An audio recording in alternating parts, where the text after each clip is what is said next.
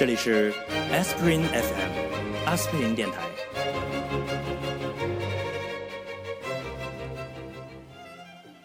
好，欢迎回来 Aspirin FM。今天我们还是翠宝和乔治跟我们在一起，继续上一集的话题。来，大家打个招呼。Hello，大家好。Hello，大家好。不要笑场。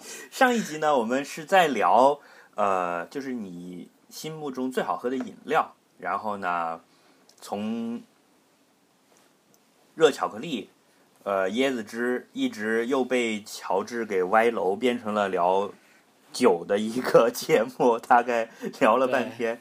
然后呃，我们接着来吧。之前是是讲到哪里？是翠宝说到在斯里兰卡喝了一种喝了会晕的酒，是吗？用椰子汁做的那种椰糖浆做的。嗯。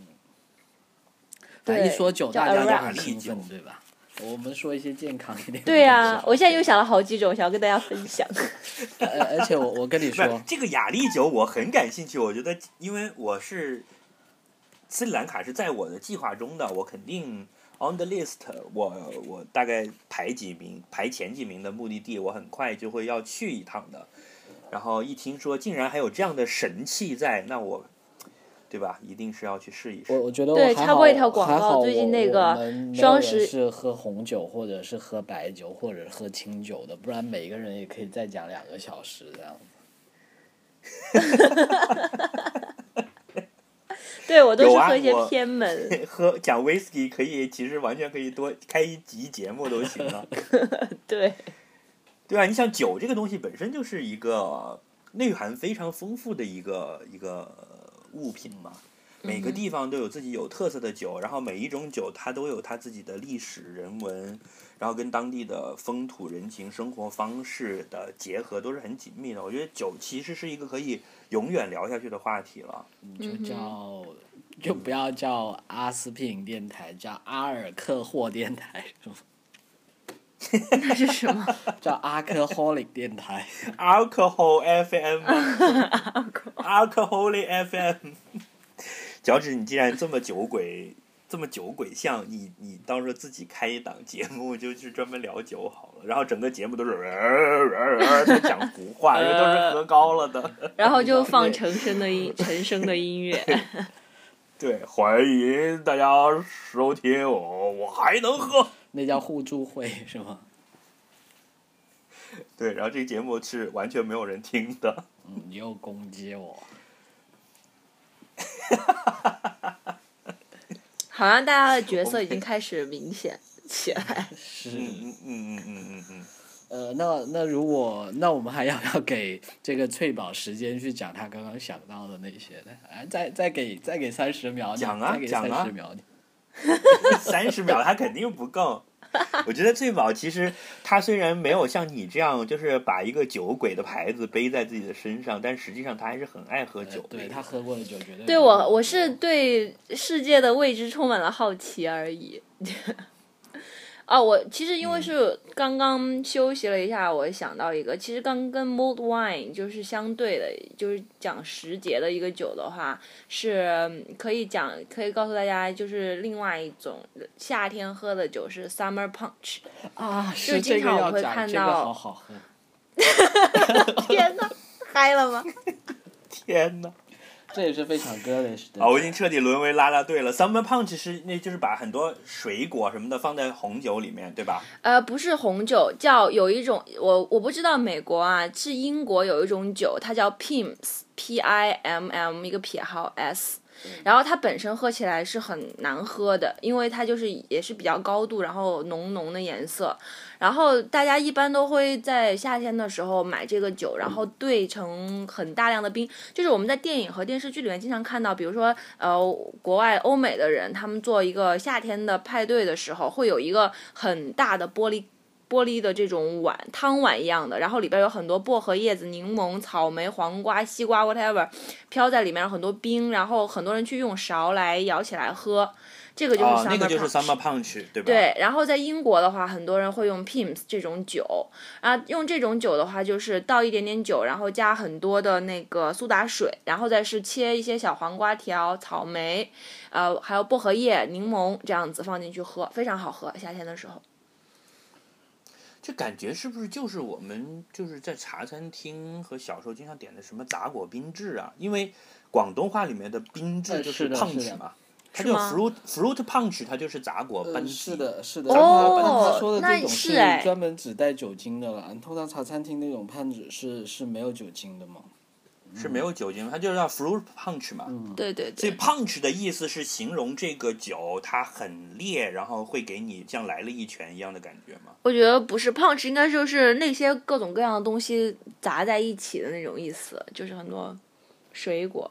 所以这是一这是一种夏天会经常开 party，室外啊、草坪啊这种时候要喝的东西，对吧？对，然后在英国的酒吧里面，夏天也会有。它就是会放一些柠檬啊、小的水果进去，然后一样的做法，就是一杯这样子。讲到这里，你你有没有觉得说，其实西方的文化里面，就是真的还比中国人其实爱喝酒哎？嗯。就是你看中国也有那种就是喝倒的情况，但是通常中国人喝酒是在饭桌上，对对吧？就是大家吃饭的时候要喝点白的，就不会像。老外他们就是各种场合有各种场合不同的酒，就好像他们无时无刻都有一种酒是可以 for this moment 让你来喝的这样。对，可能在这方面会比中国人更，就是门道分的更多一点吧。而且他们就是这种酒精问题好像也比中国严重。对，我觉得那个可能是跟就是社会福利好了以后，底层人民就会有这种合法毒品嘛。而且我觉得也可能跟我还喝过一种酒也是有关系吧。嗯，对，我还喝种还喝过一种酒叫 Port，也是很好喝，是红葡萄酒，然后它非常非常的甜。我是在一个英国的朋友家里做客，他家里是就是老牌的那种英国绅士，住在一个五百年的大宅子里面，然后吃了一个很正式的英国晚餐以后，餐后的那个酒就是这个叫 Port。它是来自于葡萄牙的，好像是说，我当时听到的介绍好像是说，因为当时是禁酒。运动还是说，因为很多大量当年的葡萄酒坏了，然后这种它当时本来是一种很劣质的葡萄酒，然后就开始就是等于是就大家都开始喝这种酒了，然后它所以它跟正统的葡萄酒不太一样，它非常的非常的甜，然后后面就是慢慢的演化成说这个八几年的或者是九几年的这种 port，它就变成一种比较好的餐后酒，然后这种酒的话，它是配就是。Cheese 奶酪来吃，就是你整个一餐饭都吃完了以后，大家就弄一点饼干，然后把那个长了霉的那个 blue cheese 放到上面，然后配这个酒，就非常好吃。啊。对，这个也是我相当于餐后自己就是还没喝够，自己再补刀一下，是吧？对，它好像是跟甜点配在一起的，就是女生可以吃甜点，然后男生可以喝这个配 cheese 这样子。嗯。男生发现从餐前到餐中还都还没有把这个姑娘放倒，还没有到可以 get laid 的程度，所以就餐后再来甜点，再给你补刀。对。嗯。好吧，整个已经歪楼，全部都是在聊酒。我们可以聊一些别的饮料，现在放过你们。对，就是带所有带咖啡。我最近喝茶喝的比较多。要不就是一个两的茶也是符合你的这个要求的嘛？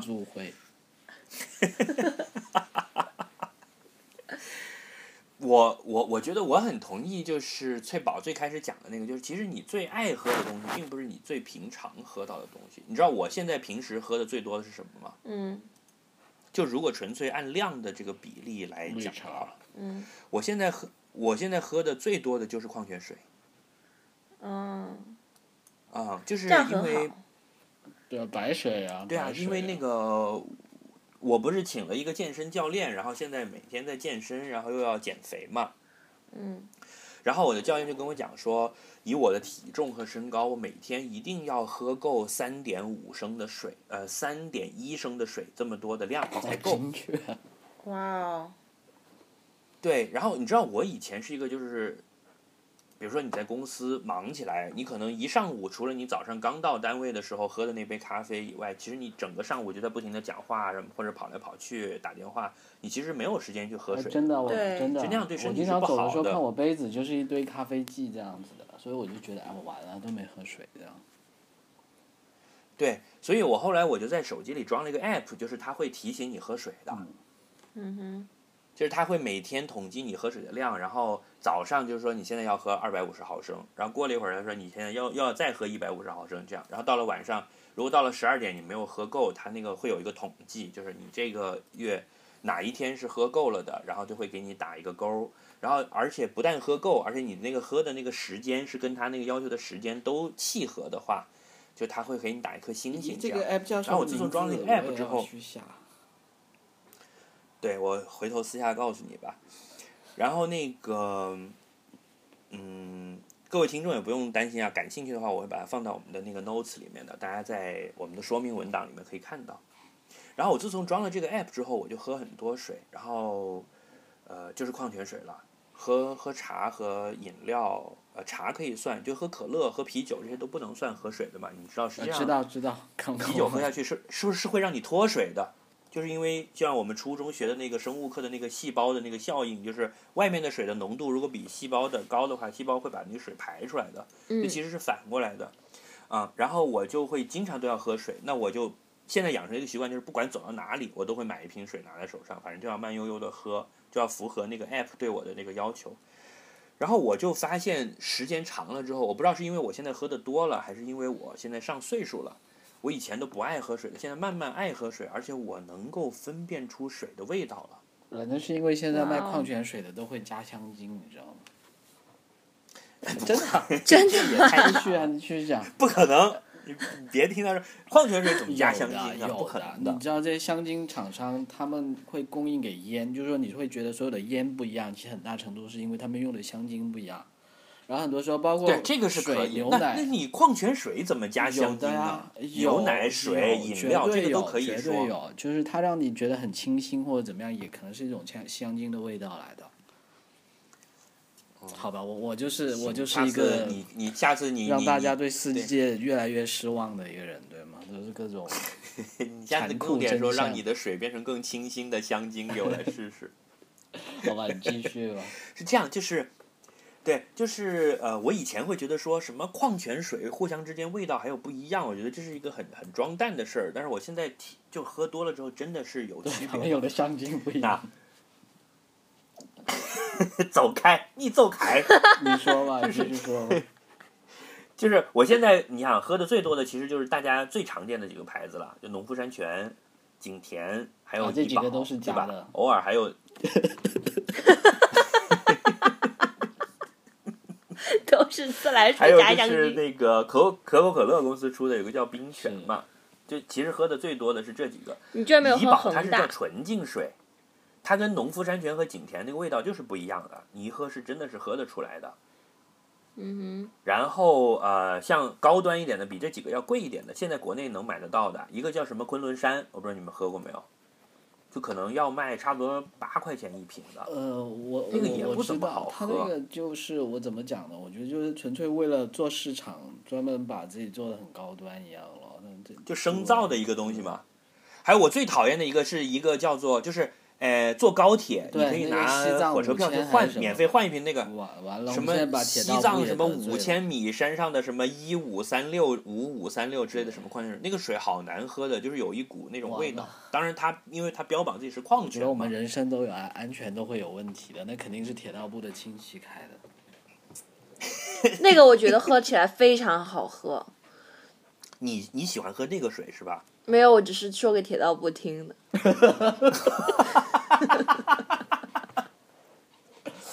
好吧，翠宝现在都学坏了，都会搞这种，你知道乔治风格的冷笑话。对，然后那些就是所谓的法国的名贵矿泉水，我也喝过几种吧，就是一个 Avion 对吧？依云也是比较常见，我觉得就差不多的味道，也是那种，就是它可能有一点点矿物质的那种口感。其实我是不喜欢的，我其实最喝的习惯的还是就是农夫山泉和景田。就是它既不像怡宝那种就是纯净水，屈臣氏怡宝这种纯净水那种，太淡，有点甜，然后它又是就你能感觉得出来，它里面稍微是有一点矿物质，但是又没有像矿泉水标榜的那么，好像很很矿物质的味道。哎，你们有没有喝过？就是我前一段时间看了一个，说是统一公司出的一个矿泉水，据说现在打高端获得了比较好的成果，叫做 El Caqua，就是那个瓶子设计的很漂亮的，很有现代派的设计风格，是一个光溜溜的圆瓶子，上面就一个彩色的一个竖条，然后就上面写着这几个字。哦，我喝过蓝色的。女白领里面，对，据说现在女白领都比较欢迎它。嗯，哎，你喝你喝你喝过带气的水吗？就带气的白水。我我觉得苏打水啊。对，喝过啊，就苏打水。喜欢喝吗？我现在还挺喜欢喝的。我以前一开始觉得很难受，但现在还挺喜欢。一开始大家都喝不惯嘛，但是现在不是你知道啦，各种传闻说什么你酸身体的酸碱度你需要要碱性，你必须要喝这个东西才 好。对，然后就。在微信里看的。国内活生生造出了这么一个市场啊！就现在还真的还蛮，我身边还有蛮多人要喝这个。但我觉得，就是像星巴克什么都有卖的嘛，在夏天的时候，你喝带气的，然后你会觉得比较凉快啊，然后口感会比较爽，然后它又是水哦，但是不好喝呀，没有味道。那你喝可乐什么？它毕竟是甜的嘛，会有热量的嘛，就你又可以消暑，但是又没有糖，那样就很好。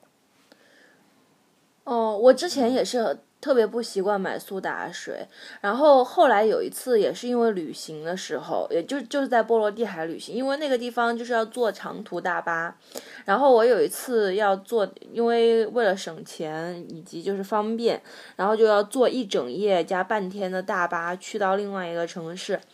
然后我就在网上，我之在那之前我是一直都不爱喝苏打水，就能喝矿泉水我就不会喝苏苏打水。然后在那个上面我就去看一些攻略，然后呢就有一个攻略里面写旅游攻略，就说你坐长途大巴就是有好多需要注意，比如说你脚容易肿啊，要穿大一点的鞋。然后还有一个就是说你在上面没有办法洗漱，嗯，那有一个什么办法保持你就是清醒以及你自己就感觉到很清爽的感觉。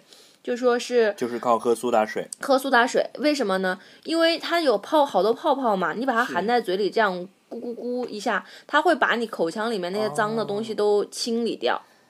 所以喝苏打水可以代替刷牙。嗯，它也不是代替，但是你喝完以后就会觉得非常的爽口，会比吃口香糖好很多。然后那次我又买了两大瓶苏打水带在那个车上，然后喝了就真的觉得还挺舒服的，然后后来就真的越来越爱喝了。对，就是又是一个因为懒而学习到了新知识。对，懒人拯救世界。对，所以就是不想刷牙的朋友可以试一试。哎，你们有没有喝过一些老牌的国产饮料啊？就是好像最近也有一些那种老牌子的地方的汽水都开始抬头了。你说老牌的地方饮料，我还想说北京的豆汁呢，那算吗？那不算饮料吧？我觉得豆汁。那豆浆我要把豆浆如果算豆汁，为什么不算啊？豆浆的超市里可以买到。豆浆算跨在这两者之间吧？但豆汁绝对不能算。为什么？那咖啡咖啡跟豆汁的区别在哪里呢？也。酒酒在哪里呢？酒也发酵过，对吧？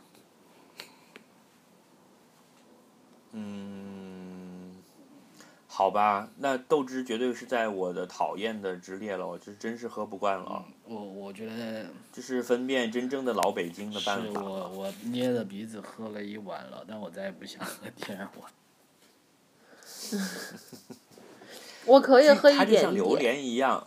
对，就是到了某一个 moment，你有一天突然理解了它，然后你就会变成。其实我可以理解了，我感觉就像人喜欢吃腐乳啊，喜欢吃臭豆腐那样子，就是说它本身还有它自己的特点了。但是我觉得就是说这种东西，可能你小的时候开始吃，你就会接受了。等到你成年之后，你可能有那么多就是各种让你更加容易喜欢的选择的时候，你可能就不会选择去喜欢它了。你们喝过沙士汽水？喝过，小时候喝过。那跟可乐有什么不一样？我不太记得了。我我没喝过。翠宝肯定没喝过，对吧？那时候很小的时候，其实没有可口可乐这些东西啊，就只有玻璃瓶的沙棘黑水，然后还有一种呃橙汁的，就芬类似芬达那样的咯，就这样子，没有没有太多选择那时候。你知道芬达里面是没有橙汁的吧？我知道，那都是调配的嘛。它是完全就现在国内的那个橙名字它都已经水嘛？它叫橙味汽水，它是绝对不含一点点橙的成分的。对，one hundred percent natural free，无任何天纯天然成分。水是天然的吧？嗯，水可能都是他们自己用氢氧化合物这样。那更纯哇，比比比天然的还纯多。对啊，所以我才喜欢他们。嗯，那个以前就北冰洋，你们知道吧？就以前北哎，京的京才知老道，牌的汽水厂而。且吃你去吃烤串的时候都有的卖的。就现在他们都开始重新复兴了嘛，就是有很多城市都是有自己以前老的汽水牌子的。呃，北京有北冰洋，健力宝，西安有一个叫做冰峰汽水，广东健力宝对吧？那时候还是一个非常广东健力宝不算，为什么不算呢？健力宝曾经牛逼过，就不算我我刚才讲的这个概念，是已经陨落了的地方品牌。对，广州的那个相对于北冰洋或者是西安的冰峰的叫亚洲汽水，嗯，这个我不知道你有没有喝过，就是广州自己是有一个叫亚洲汽水的年龄。的东西，这些都是。对啊，就深圳以前也有一个叫绅宝啊，这你们不知道了吧？嗯，对，那个很。小的，我估计就可能产量大概可能不知道能到几万瓶吧。然后我小时候曾经很爱喝的一种汽水，是一个叫做，就是一奶油汽水，我不知道你们喝过没有？怪的东西。没有。对就是 cream soda，就是那个牌子叫玉泉，应该我在英国也见到的，就是可能是当时可能因为在香港有厂吧，所以小时候喝过一些，后来就再也没有见到了。然后它就是那个那个汽水是是像可乐这种呃碳酸饮料来的，但是你倒出来之后呢，它是透明，但是又淡淡的泛着一点点柠柠檬绿的，是这样的一个东西。然后喝起来这种甜甜腻腻的味道，你知道小朋友特别喜欢的那哎，我我以前小时候喝很多我软包装装的菊花茶的，我查一下什么牌子。嗯，你继续说。软包装的菊花茶，你是说那种利乐哎，纸盒吗啊，？对啊。以以前就是深圳以前有个叫绅宝对，嘛而，而且我觉得以前小时候觉得，就是说通常你是喝玻璃瓶的，瓶子会还给他软包装，这也是相对比较经济一点的嘛。喝喝铝罐装的是件挺奢侈的事情。对，你知道我有一个家里有一个长辈，就是差不多是外婆这个这个岁数的，他把所有的罐装饮料都叫做健力宝，就是就你可想而知，当时健力宝的影响力还是很大的，就是在他的概念里面，凡是用铝罐装的这种饮料都叫做健力宝。当时对我来说，就像现在听到什么 Google 啊、苹果啊这样的感觉了。嗯，我觉得这一点还是挺有意思的，就是就是他说来喝一个健力宝吧，其实这个健力宝在他的心目中是代替了罐装汽水这个说法了，就好像我们把所有的 SUV 都叫吉普车一样嘛。嗯，其实 Jeep 自己是一个牌子嘛，就像把所有的随身听都叫 Walkman 一样。嗯哼，嗯，类似我还可以讲一大堆。嗯，把所有的话痨都叫。还有什么？？对这个我们不要再讲这种倚老卖老的东西了，而且这个太暴露年龄和暴露你的这个地域。我觉得其实这个东西跟我们前面讲的啤酒是一样的，其实是一个很地域性的东西。就是当经济刚刚发展起来的那个阶段，是有很多地方性的小厂自己做了自己的牌子，然后后来随着这个发展，就逐渐的陨落了，或者被并购了，就慢慢的消失了。曾几何时，国内是有崂山牌矿泉水是最好最好的矿泉水的牌子的。所以现在现在也有崂山矿泉水。呃国国内这方面做的比较好的就是加多宝跟王老吉，对吧？还有什么统一康师傅。那是很后来了呀，统一和康师傅都是台湾牌子了呀，就不是不是你自己原来的本土品牌啊。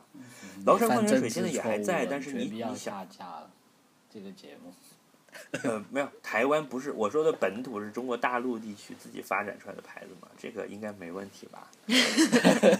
卖什么这萌？这这水通过了，继续继续。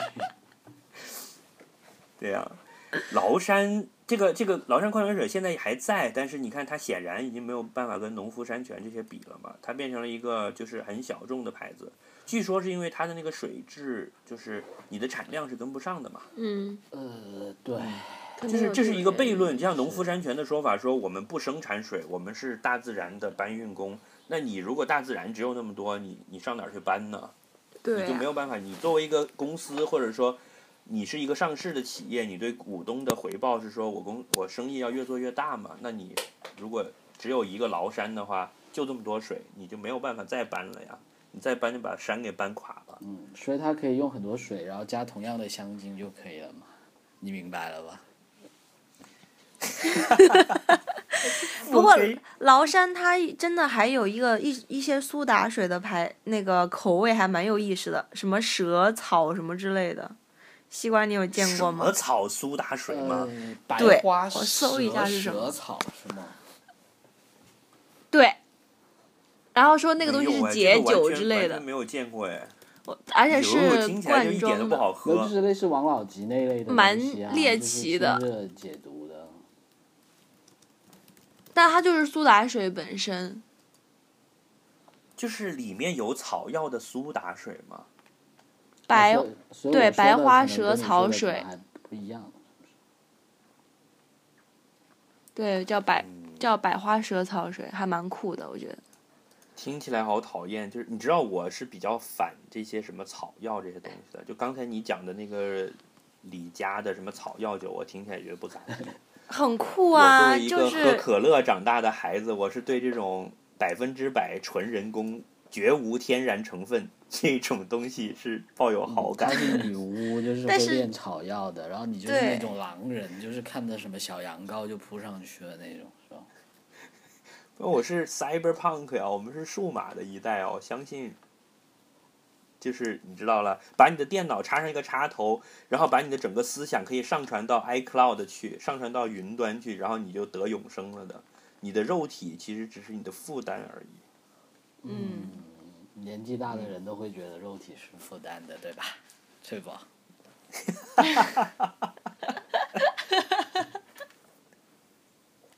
不，他禁锢了你嘛。好啊，这个扯远了。我觉得现在现在国内的饮料市场，其实你知道碳酸饮料这两年一直在缩的嘛，就是大家随着这种健康的意识慢慢抬头，没错没错，是的，像我其实都很少喝了。嗯，只有我还在坚持。城堡也在坚持。我觉得对，我觉得其实未来茶饮料会是一个大的趋势了，就现在越来越多好喝的就是茶了。对，而而且因为虽然虽然大家会觉得自己泡茶很麻烦，但是瓶装的茶也越来越好喝了。我不知道你们有没有这个感觉？对对，而且但是我在想另外一个问题，就是说凭什么说茶饮料一定比碳酸饮料健康呢？我觉得这些都是一些 marketing 的东西，市场在推的东西。你想到茶饮料，其实无非也是呃咖啡因，也放很多糖，也有很多色素。其实最终不一样，就是说它它的市场的定位，就是说啊我很健康这样子而已了。我觉得。没有啊，这个这个说得通的呀。比如说我没有放糖，我有那种无糖的茶，然后我卡路里嗯但这个绝对不是主流，我也不用你去看市面上卖的，我也不用香精，我是用真正的茶叶，然后用水去泡它，然后再把这个水呃装，瓶你说的呀这些绝对不是可以卖的最是这样的多的那几类茶了，我觉得。哦，你当然你讲的是那种什么康师傅红茶、绿茶，那个都是兑出来的嘛。是你要有很多糖，有很多香精香料，然后加很多鲜艳的颜色这样。它它其实最终跟可乐的我区别是觉得就是说，呃，味道不一样，没有加。只是做成不同的味道而已嘛。对，其实都是用用化学品兑出来的。我觉得我可能是因为上岁数了，我现在偶尔也会买那种就是什么无糖的呃绿茶呀、乌龙茶那种饮料来喝。其实最早搞这个东西的是日本嘛，对吧？所以回到最后，你看喝斋啡多好呢？斋啡就有咖啡因、有水，没有糖，没有其他乱七八糟的东西耶。喝什么？就就是就是美式咖啡啊，美式咖啡啊，就我叫叫斋斋啡，就是不加糖、不加奶的咖啡。就纯的黑咖啡。那这也是很健康的，而且天然的。你看这个，哎，对啊，区别就是我拿一杯热水一起喝而已啊，跟 espresso 的区别。对，其实就是 espresso 加一杯热水嘛。嗯哼，嗯，哎那个我我有一个朋友是做饮料的，他就跟我讲说，茶饮料会是未来的一个比较大的趋势，因为据说现在以日本的标准，日本是每年人均现在消费茶饮料二十二升，呃，这这个我这个二十二升是什么我同意概念的，我完全同意茶饮料应该是是一个趋势。二十二升是多少呢？就是我们经常平时喝的那种饮水机上面装的那个水桶啊，嗯哼，那个是十九升的。其实我觉得这个数并不是很大的，就是你想人均下来一年，你就是喝茶饮料，这大概喝那么一桶嘛。呃对我，觉得中国很可能这个数能够超过它，只要你现在能供应一个比较好的茶饮料出来的话，你像尤其是像脚趾这样，他他潮汕人，他本身就很爱喝茶。呃，我喜欢咖啡因了，我是我不是很典型的潮汕人了，潮汕人都很喜欢喝茶。我觉得是这样子，就是说，呃，你在现代社会呢，咖啡因饮料啊肯定是会很受欢迎的，因为大家都需要去提神，大家也需要喝水。然后其实到最后只是你市场怎么走，怎么去定位，怎么去卖的问题了。我觉得像咖啡啊、可乐啊这些，大家都觉得好像是外来的，然后去卖茶，就这个口味就让大家觉得是很很本土的，会比较好接受了。但对我来讲，我这么就就是唯物主义的，我会觉得到最后你就是卖咖啡因饮料了。对，只是销售咖啡因的不同的渠道而已嘛，对啊，咖啡啊、红牛啊、可乐啊、茶饮料都是咖啡因饮料。就好像之前这个禁烟的这个，就美国那个禁烟的法案，不是一堆医药公司推动的嘛？然后那些医药公司的主要利润来源就是戒烟贴嘛，嗯，戒烟贴里面就是他他卖一些戒烟的这种药品，比如说是一张一块胶布贴在手臂上，然后实际上那里面就有尼古丁，通过皮下这个毛细血管慢慢吸收，这样，所以到最后就是有有人讲说，它实际上是一个销售尼古丁的渠道之争。是。对对，其实我我也一直在而不是跟其实跟国民的健康没有任何关系，就是你是用那个渠道来用用肺液吸取烟雾来吸收尼古丁，然后我是想要把它做成注射剂或者贴剂，然后只不过是这两个渠道在打仗而已。所以你是这么看这个问题的，是吧？呃是的，那当然了，就就它的好处就是说，对，但是但是你想啊，你的这个视角是忽略了一个文化的差异的，因为东方就是喝茶的文化，这里面有很多审美的东西在呃，对，所以所以我觉得你说的对了，我只是我说从我从这个角度去看，但我不否认它了。我觉得就是说茶饮料肯定以后会会卖的挺好的。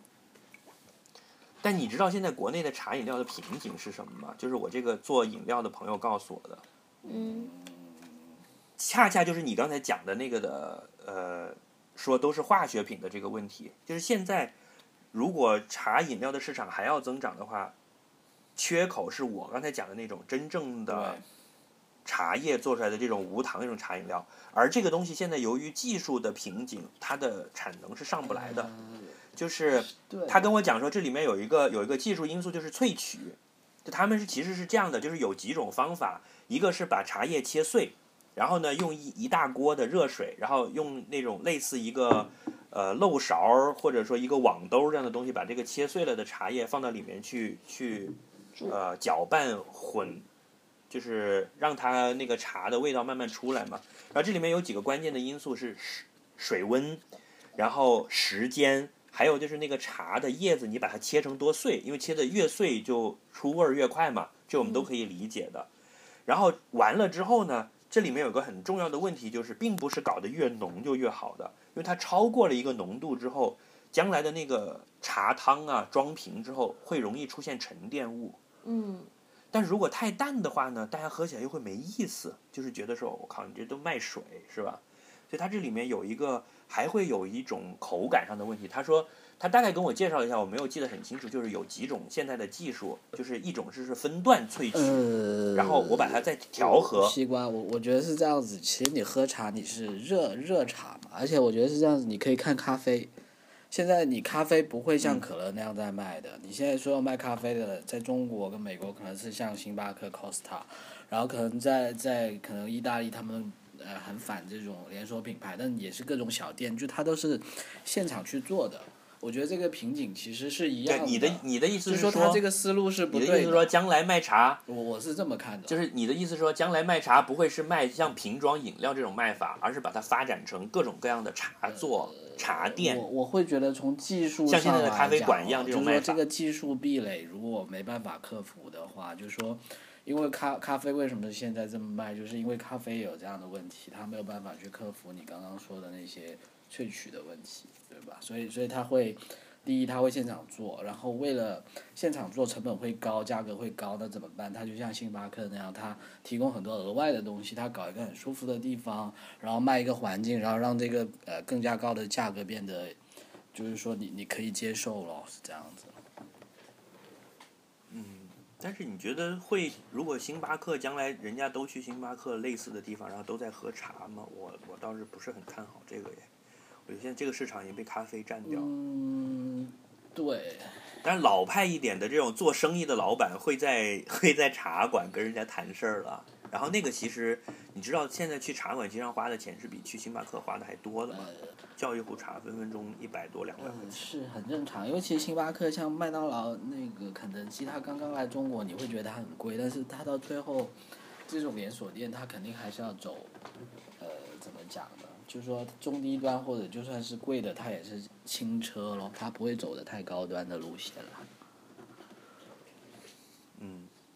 翠宝，像你们这样的就是年轻人，现在会经常喝茶吗？会啊，我们家里就有茶具，还有很贵的紫砂壶和很贵的杯子，嗯，对对对。因为 对，因为我们家有一个人就会买，嗯。你是会就是去买茶叶回来自己泡，对吧？对，其实上周末我们就去了一个中国茶博会，CTE、哦 China Tea Exhibit，哎，不是 Expo，就是那个，然后我们就买了一些茶叶去，呃，当时是觉得我们应该是在场最年轻的人，都很多中老中老年去买，但是它确实是对啊，这种一般都是老年人去。对，但他确实是全国的茶商买，然后我们买到了一个很好的古树的那个生普，因为普洱就是喝好一点的普洱就讲究古树嘛，嗯然后他们那个就是那个树龄要要很长是吧？就好多对对对年的一棵老树的。对对对，因为一棵老树的话，它那个树就是等于长成了很高，然后所以它的那个高度会跟它的那个啊，以及它的那个茶叶冒出来的新叶会不一，会跟那个灌木的会不太一样。然后还有各种区别，然后就讲古古树会有果香嘛，然后基本上他们卖茶叶的话，就是就是那种正常的那种展会的形式，然后大家就很多人都进去坐着喝茶，你看到哪个茶，然后就都是好几斤好几斤这样买。然后我们买了一个生普，那个生普非常好喝，是因为你喝到第三泡、第四泡的时候，嘴里就是你停止喝了以后，嘴里就是会非常的甜，就是有一种回甘。啊，就是回甘。对对对，是非常非常明显的回甘。传说中的好茶叶都会回甘。对，很好喝，但呃尤其是生普，它的回甘会比较明显。然后我们还买了一个就是白茶，就是城堡，就是我男朋友本人会比较喜欢喝白茶。然后白茶的话，就可能是讲究的是年份。白茶分三种嘛，然后就是最小的那种叶子叫什么什么银毫，不好意思，我忘了，因为我本来不是特别懂。然后第二哎，等感觉你们在年轻人里面算是比较老派的，就是还还对茶叶这么有了解，这个对对对我都知道的比较少的。对，然后白茶第二档是白牡丹，然后第三档就是，哎，我又忘了，妈的，算了，等一下再补给大家。哎，你这么说吧，你这么说吧，你 B B 的音效了是吗？要，这么说吧，你喝过最好喝的茶是什么茶？其实我最喜欢喝的还真的是，呃，花茶。我喜欢喝花茶，就是茉茉莉，就是茉莉绿，就是茉莉就是茉莉味的绿茶。就是北京的的哥师傅最爱喝的茶叶，对我，我其实是最喜欢喝猴头这个。牌茉莉花茶。，对对对，因为因为因为不是因为很香，所以我很爱喝。然后其次你知道那个东西是我的家乡的，嗯，就是我的老家的最大宗的出口物嘛？就就是猴头牌茉莉花茶，对对对，是这样。它就很便宜的，就是什么两块钱一大包的那种，但是就广受广大群众的欢迎。嗯北京的的哥都喝这个茶叶，对，然后我第其次，我第二喝喝的茶其实是红茶，就是那个伯爵茶，以及就是英国早茶。嗯呃，这个是因为就是跟以前在国外也有关系啦。然后就是觉得那些茶但这个是要来煮的，对不对？就是嗯要放一堆那些，就是要煮，煮完了之后煮的就是呃，也很浓很浓的，然后放一堆奶啊什么的。对对对，也不一定煮，但他们都是，就是国外的英国那边的话，他们很少喝茶叶，都是茶包。嗯。然后，所以就是基本上是一一个茶包会兑水进去，然后呢，你给它荡一荡，弄一弄，然然后把这个茶包就扔掉了，然后就不像我们会反复的泡，然后再加奶进去这样喝。嗯、呃，而且是我后来发现，在澳大利亚有一个牌子，非常的就推荐给爱装逼的各位，叫 T Two，就是一个大写的 T，一个二，然后它还有网店，他们家的茶都是逼格很高，然后茶茶的那些配件，就装茶叶的罐子啊什么的，都特别现代，特别美。就是我经常逛他们的网店，然后求别人代购，非常好喝，好不好喝嘛？非常好喝，它也是茶包的，是澳大利亚产的茶吗？不是，它是一个澳大利亚的品牌，但它是会在全世界各地去进口各种就是不同的茶，把它掺在一起变成一个茶包。哦，然后包括也有日本的茶、中国的茶，然后也有什么南非的呀、印度的啊、斯里兰卡的各种，然后各种各样的那种西式的茶，非常好喝。嗯，讲到这个方面，喝茶其实我是很入门级的，我就跟北京的哥一样，我就是认准了只喝，就是我在家偶尔也会喝茶，嗯。但是就只喝一种茶叶了，就是那种就是绿茶、毛尖儿什么的。嗯，对我嗯。我是因为城堡的原因，所以就会喝比较多各种其其他的茶，白茶、普洱，还有什么大红袍这种。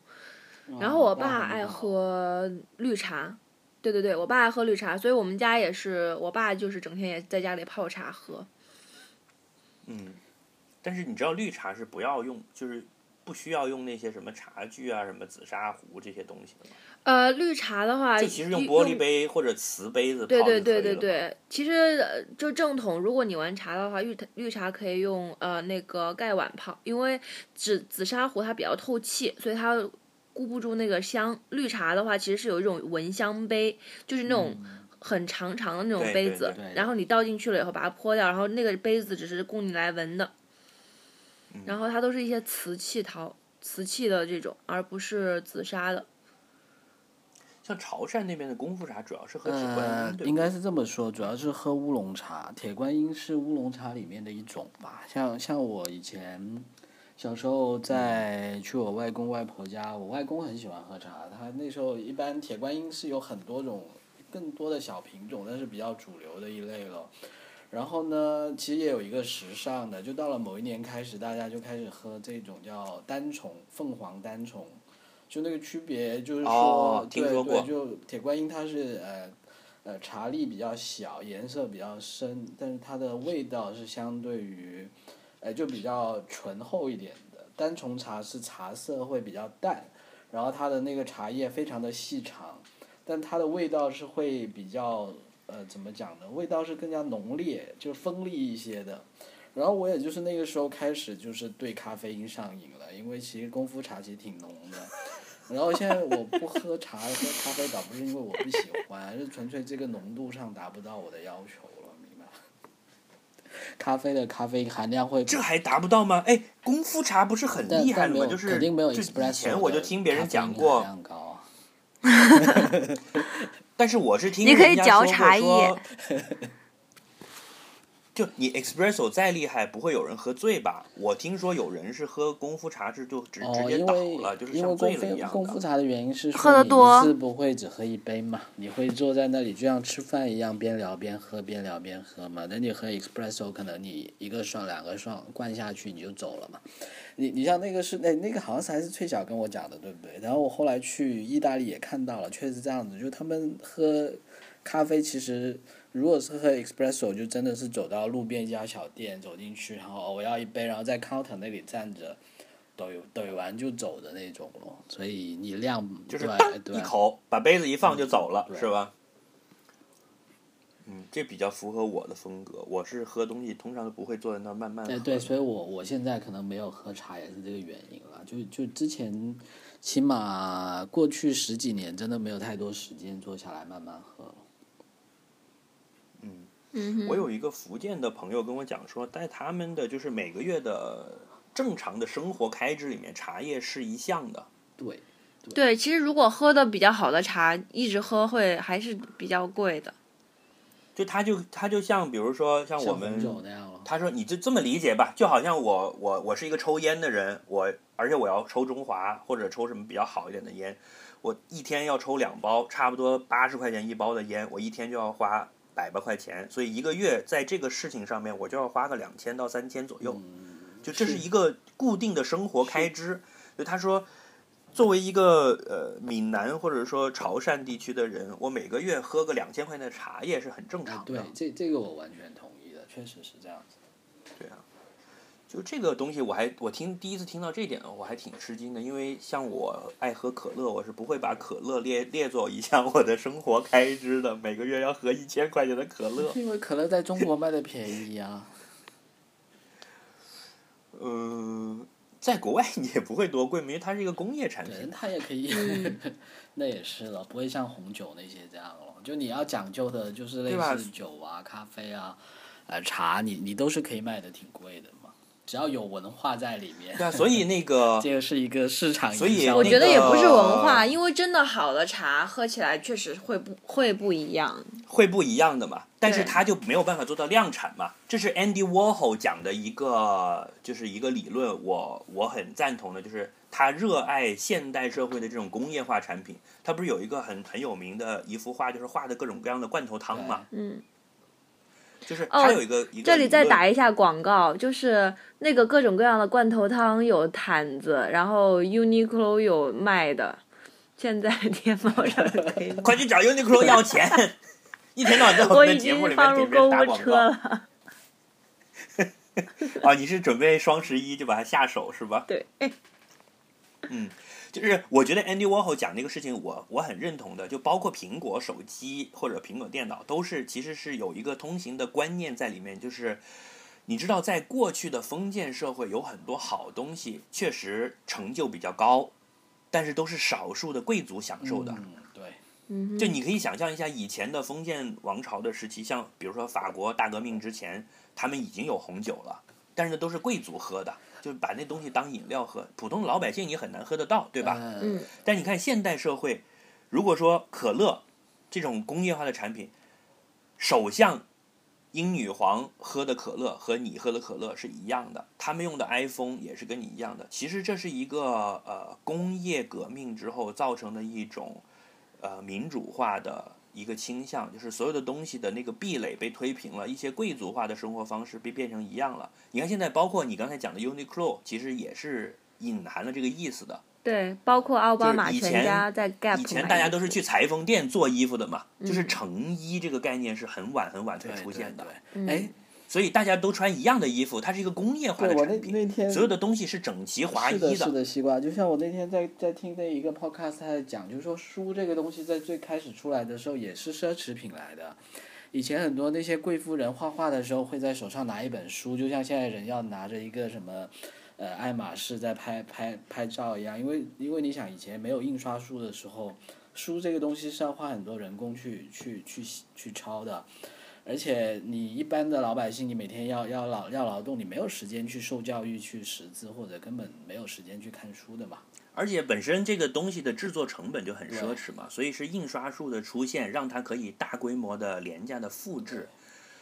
所以这里面就隐含了一个东西，就是所有的工业化生产、大规模、大规模复制的产品，造成了我们所有的人的生活质量和呃生活的内涵的一致化，于是就推平了贵族和平民之间的壁垒。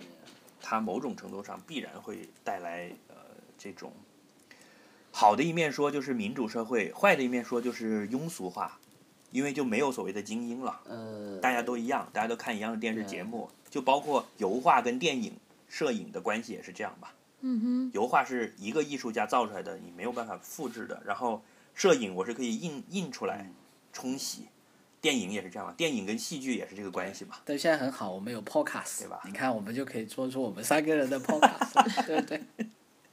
对啊，来自未来的我人们不要们每一期，节目到了最后还要拔高一下，就是会有一个啊，把闲聊这些东西拔高成一个一定的高度的东西，哎是吧？定要的，一定要的。崔小是文化才能崔卖钱小是有把今天喝东西要有一个拔高的说法的，对吧？对。来拔一下，我们结束今天的节目。好的好的既然聊饮料的话，这样就免不了给大家有一些人生的这个教育意义。那第一个就是说，建议大家要一定要多喝水，因为多喝水真的很健康。就是你每天比以前多喝一杯水的话，你会感到身体会有很不同的这个感觉。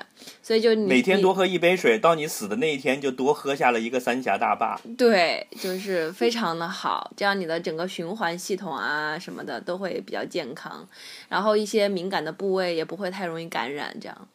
然后呃，还有就是也不要憋尿，就是喝了以后就要尿。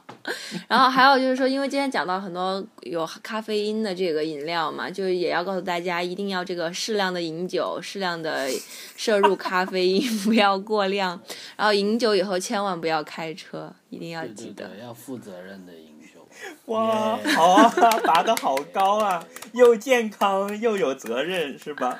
对，对，太棒了，嗯太棒了，非常好，非常好。嗯，好，那我们今天的节目就到这里，然后活生生的被掰成了烟酒茶汤，嗯好了，我要去喝水，拜拜，拜拜。我也要去喝水了，拜。拜再。见。